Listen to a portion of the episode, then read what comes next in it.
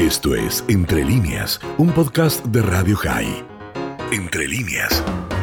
Bien, y usted sabe que Israel es admirado por tantas cosas, pero en esta época en particular porque es el primer país del mundo que más allá de los cuidados que hay que seguir teniendo, bueno, puede decir que comienza a salir de esta pandemia tan difícil y dura. Hemos hablado con ella en otras oportunidades, amiga de la casa, es una, bueno, destacadísima médica, hoy directora de centro jefa del servicio de neumonología y pediatría del Instituto Adasa, del Hospital Adasa, me refiero a la doctora Malena Cohen Simberknopf. Malena, ¿cómo estás? Miguel Steuermann te saluda. Hola, hola Miguel, buenos días, ¿cómo están? Bien, Malena, como decíamos, eh, mirando desde la distancia y de la cercanía, con admiración lo que está pasando en Israel, donde comienzan a volver de alguna manera a, una vida un poco más normal. ¿Quieres actualizarnos un poquito de, cómo está el momento y, de cuál es la perspectiva de lo que estás viendo?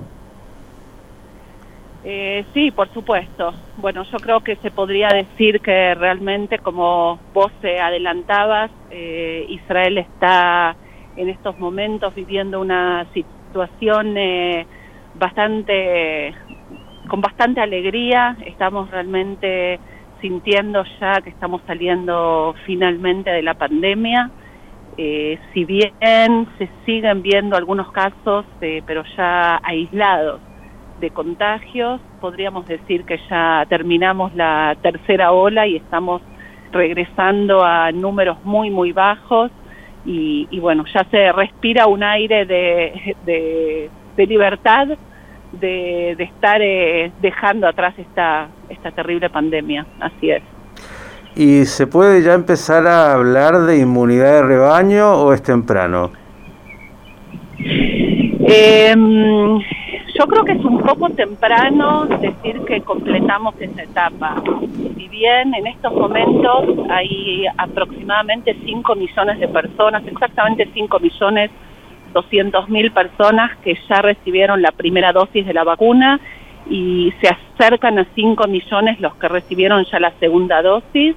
Estamos hablando de un porcentaje bastante alto de la población, pero para hablar de eh, inmunidad de rebaño se supone que los números tienen que ser un poco más altos, tienen que ser arriba del 60-70% de la población, por lo cual si bien nos estamos acercando, todavía no estamos en esos números, por la sencilla razón que eh, por ahora la vacunación está permitida solamente en personas arriba de los 16 años. Así que hasta tanto los, eh, los niños no sean vacunados, va a ser un poco difícil llegar a esos números.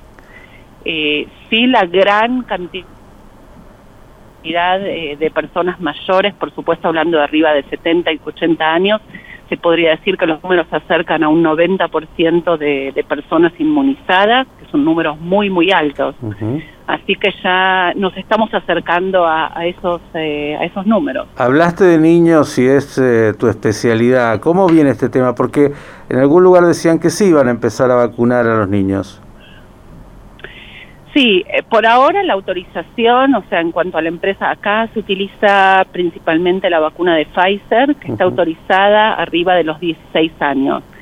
Eh, hablando de niños sanos, ¿no? Cuando hablamos de niños con enfermedades crónicas o con algún tipo de factor de riesgo, con autorización médica, eh, también hemos vacunado a, a niños por debajo de esas edades.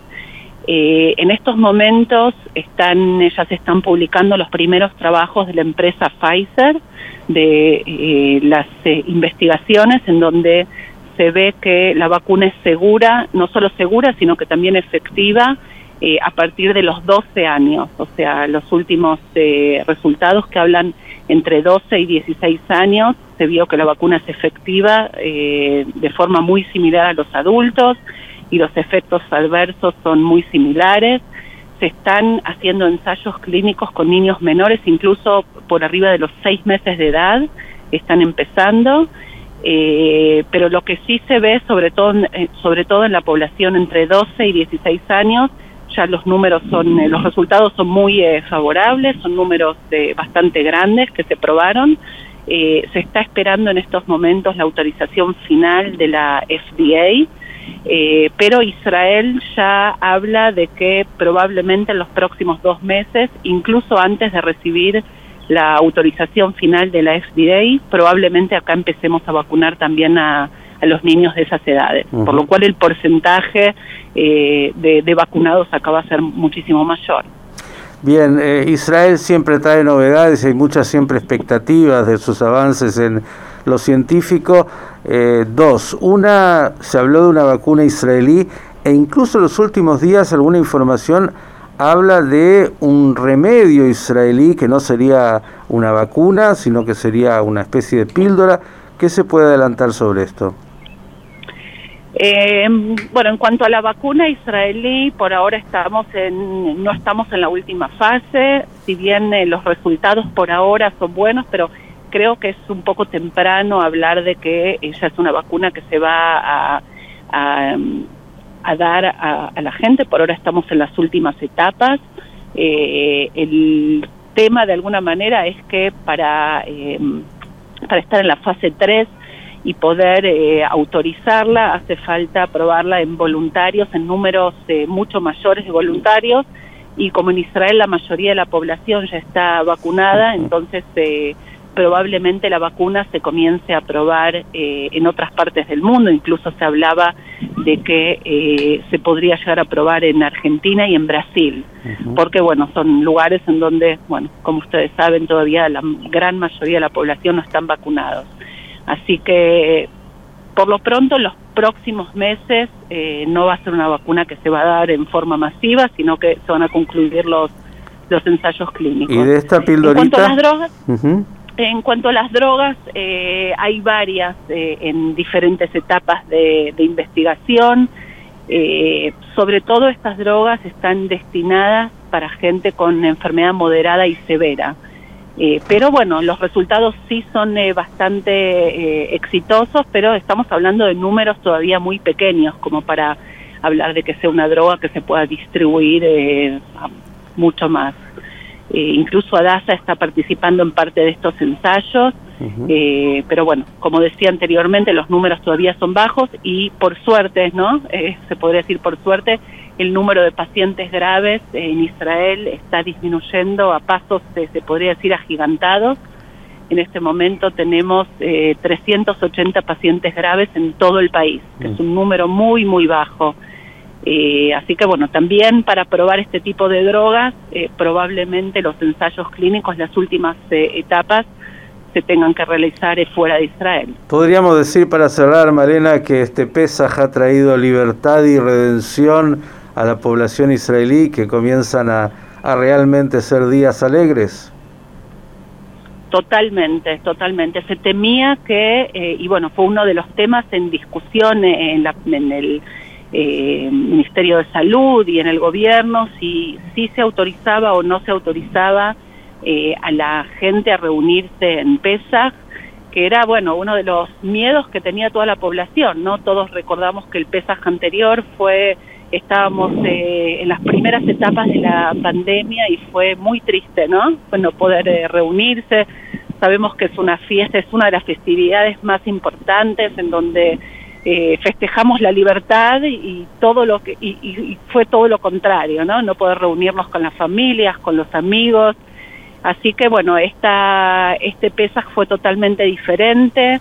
Eh, la gente se reunió y por suerte ya estamos unos días después por lo menos del primer ceder y, y se ve que los números siguen en disminución eh, realmente se respira un aire de libertad. Eh, estamos en los días de lo que se llama Hola Moed, que son en los días intermedios, ¿no? De los de Pesach.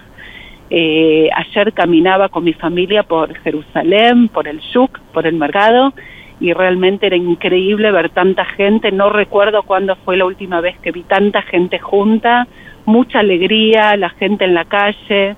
Eh, si bien todavía tenemos eh, la necesidad de, estar con barbijos, pero, pero bueno, ya, ya se respira de otra manera, realmente. como que vino la festividad y vino la libertad y la primavera y, bueno, se empieza a, ver que volvemos de a poco a la, a la normalidad. Doctora Malena Cohen nos alegramos enormemente, decíamos Muadim Le Simha, y nos sirve como aliciente de saber que en el momento en que acá también y en otros lados las vacunas sean aplicadas, se saldrá de esta pandemia que nos ha tenido a todos a tan mal traer. Por el momento, el agradecimiento como siempre y sigamos en contacto con buenas noticias. Un cariño. Muchas gracias y mi deseo que, que próximamente puedan eh, respirar este mismo aire, usted, aire ustedes también. La doctora Malena Cohen Silvercrow, la jefa del Servicio de Neumonología Pediátrica del Instituto Adasa de Jerusalén. Esto fue Entre líneas, un podcast de Radio High. Puedes seguir escuchando y compartiendo nuestro contenido en Spotify, nuestro portal radiohigh.com y nuestras redes sociales. Hasta la próxima.